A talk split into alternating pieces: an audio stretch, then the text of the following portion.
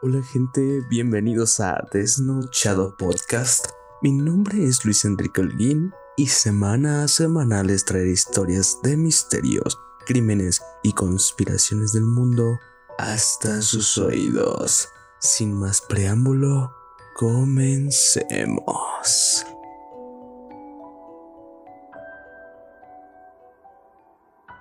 Hola gente, ¿cómo están?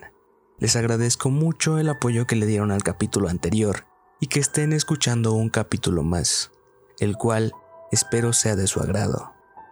Antes de seguir escuchando el podcast, les quiero pedir discreción, pues la siguiente historia podría contener descripciones que podrían ser demasiado explícitas para algunas personas. Después de mencionar esto, les recomiendo apagar las luces, colocarse unos audífonos y dejarme llevarlos por esta experiencia. Sin más preámbulo, comencemos. Antes de comenzar con la trágica historia, es necesario conocer a quien desgraciadamente es nuestra protagonista en esta ocasión. Su nombre era Junko Furuta y tenía 17 años cuando esto pasó. Era una joven japonesa nacida el 18 de enero de 1971 en Misato, dentro de la prefectura de Saitama, en Japón. Ella vivía con sus padres y dos hermanos, siendo la hija de en medio. En su adolescencia, asistió a la escuela secundaria Yashio Minami.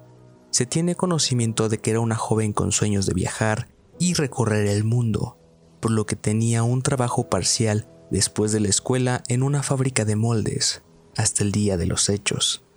Esto pues estaba ahorrando para un viaje de graduación. Según los relatos de sus profesores y compañeros, la joven Furuta era una chica bastante inteligente, amigable, responsable y odiaba faltar a la escuela. También vale la pena conocer el nombre, edad y un poco de historia de sus cuatro secuestradores y asesinos. Ellos eran Hiroshi Miyano de 18 años, Yo Ogura de 17 años, Shinji Minato, de 16 años, y Yasushi Watanabe, de 17 años.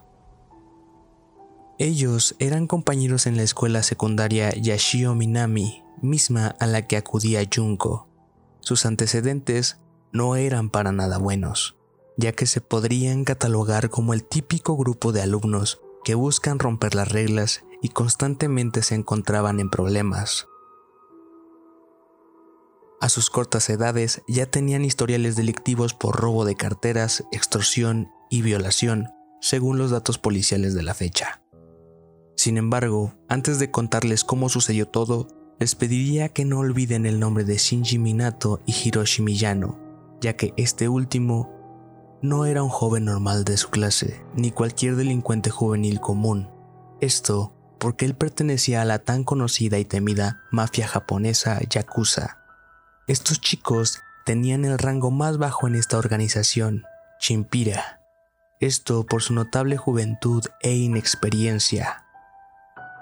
Este grupo de jóvenes Chimpira Yakuza habían cometido crímenes sexuales más de una ocasión. Sin embargo, Shinji Minato sentía una atracción sexual increíblemente fuerte por Junko Furuta, quien a pesar del miedo que imponían estos jóvenes, rechazó constantemente al joven. Molesto por la actitud de Furuta, el joven comentó con el líder de su grupo, Hiroshi Miyano, quien de manera desalmada y nada compasiva le respondió que no debería de preocuparse, que tarde o temprano ellos harían algo con Furuta. Ese algo lamentablemente comenzó el 25 de noviembre de 1988, cuando Hiroshi y Shinji se encontraban deambulando por Misato, lugar donde vivía Furuta mientras buscaban mujeres para poder abusar de ellas. Aproximadamente a las ocho y media de la noche lograron ver a la joven regresando en bicicleta después del trabajo, por lo que Hiroshi rápidamente le ordenó a Shinji encararla y patear la bicicleta para que ella cayera y después debería de huir. Esto le permitió a Hiroshi salir de las sombras, acercarse a la joven diciendo que él había visto todo y que le ayudaría llevándola hasta casa sana y salva. Furuta inocentemente aceptó. sin saber que esto sería el inicio de un infierno en vida que duraría más de 40 días. Mientras caminaban, el chico decidió comenzar su plan mencionando lo siguiente. Sabías que mi familia es yakuza, ¿verdad, Junko? Lo cual puso muy nerviosa a la chica y decidió agradecerle a Hiroshi para después intentar escapar. Sin embargo, antes de que ella pudiera decir algo, Hiroshi la interrumpió diciendo, Espero que seas tan inteligente como dicen.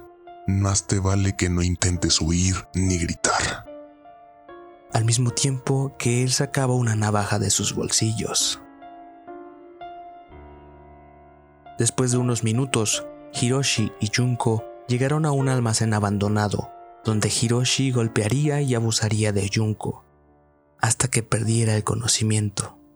Después, llevó a la chica a un hotel cercano, donde la amagó para llamar a sus tres cómplices, Shinji, Joe y Yasushi.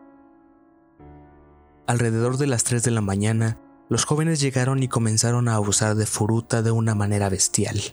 Los minutos pasaban y la cabeza de los chicos comenzó a retorcerse, específicamente la de Joe Ogura, quien propuso tenerla en cautiverio, esto para que ellos y más personas pudieran abusar sexualmente de la joven. Para este punto quizás te preguntes por qué Junko nunca intentó huir o atacar a sus captores. Bueno, dentro de las cosas que llevaba la joven se encontraba una libreta la cual tenía la dirección de su hogar, los nombres de sus padres y de sus hermanos.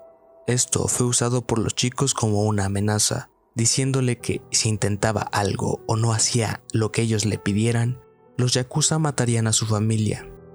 Esta amenaza fue lo suficientemente creíble cuando conoció los rostros de todos los captores.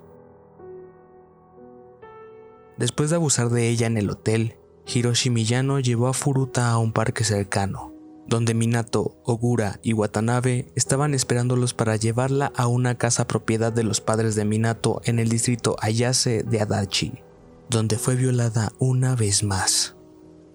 Esta casa sería el infierno en vida de la joven Junko durante 44 días.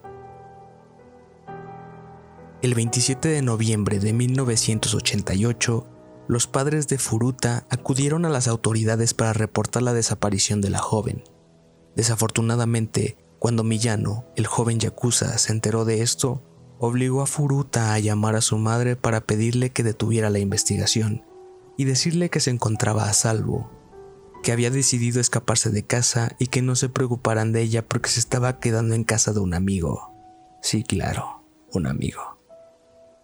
También la obligaron a fingir una relación sentimental con un amigo de Minato, esto cuando los padres del joven acudieron a la casa donde la tenían cautiva, y a pesar de los notables daños físicos de la chica, los padres de Minato no mencionaron nada, pues sabían que Millano, el amigo de su hijo, tenía una conexión fuerte con los jefes yakuza, lo cual causó su inevitable silencio.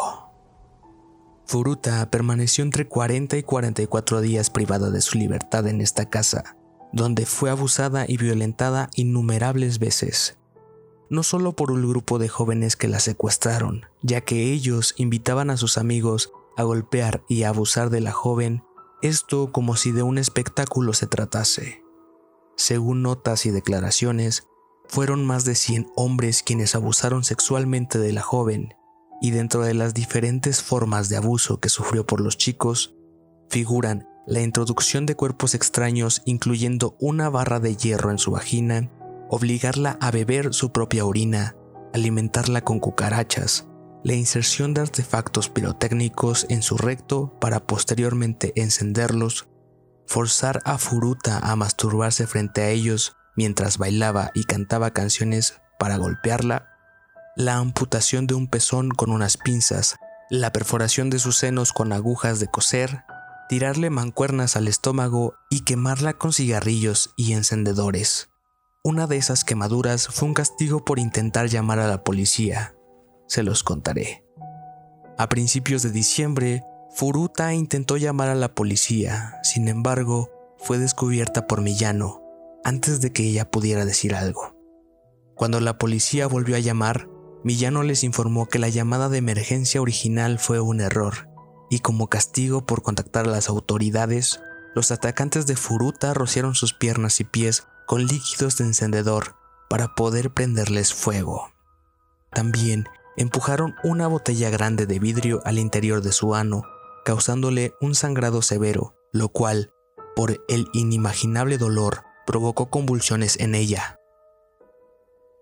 Esto no evitó que los captores volvieran a prenderle fuego, pues pensaban que solo fingía sus ataques. Milagrosamente sobrevivió y continuó siendo violada y torturada hasta un punto en que, según declaran sus asesinos, le costaba entre una hora y dos arrastrarse hasta el baño para lograr hacer alguna de sus necesidades. Furuta en innumerables ocasiones pidió piedad y suplicó a sus secuestradores la mataran para acabar con su sufrimiento, a lo cual ellos siempre se negaron. Las agresiones contra ella fueron tan fuertes que el nivel de daño físico interno y externo la mantuvo lisiada y sin la capacidad de controlar sus esfínteres, siendo castigada por ensuciar constantemente la habitación al hacer sus necesidades.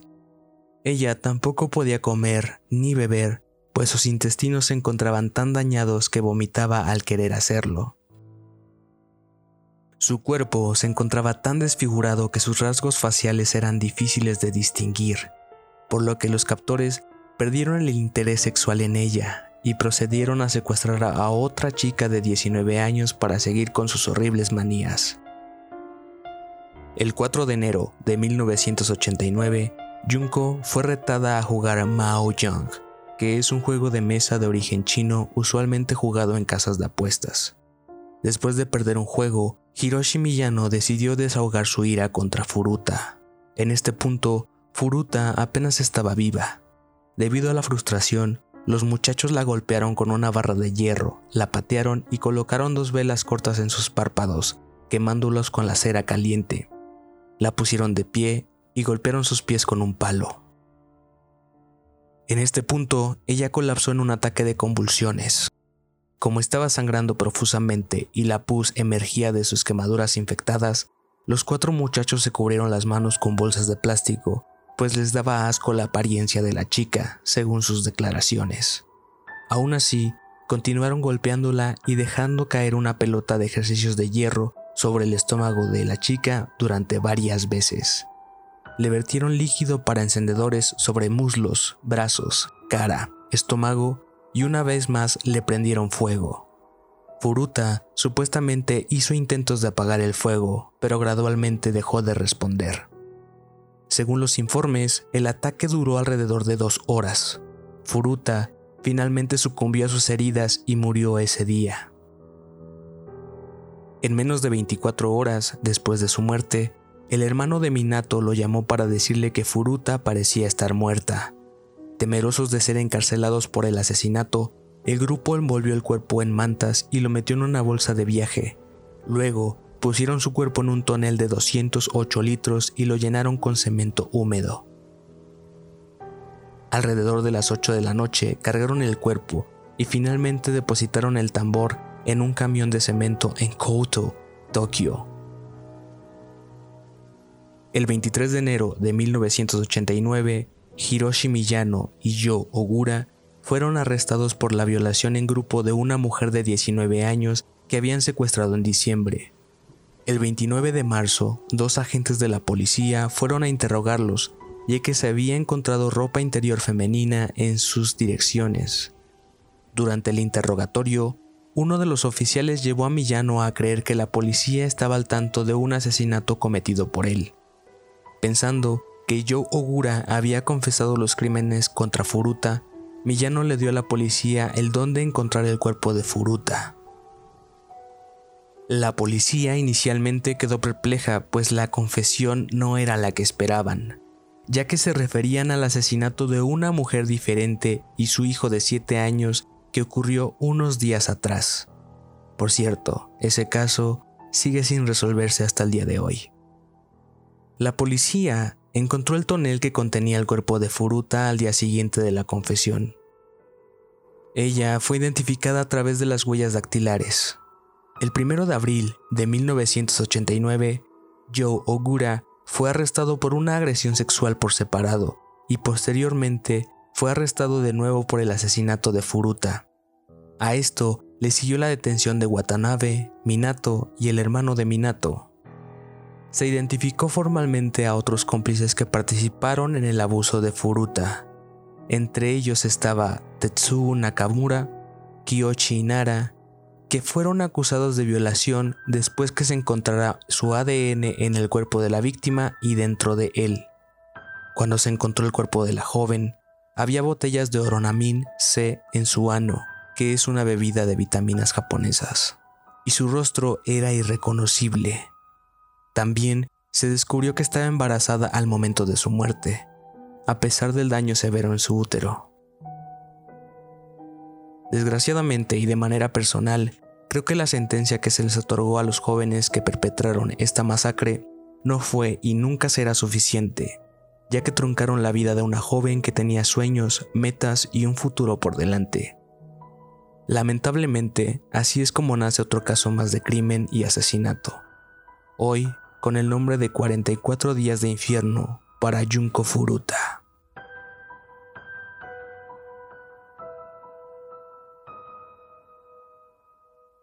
Antes de terminar este podcast, les agradecería bastante que dieran clic en los botones de seguir en las diferentes plataformas en las que se encuentra. Esto ayudará bastante a que más personas puedan escucharlo. Sin más, les agradezco bastante y que tengan una excelente semana. Hasta luego.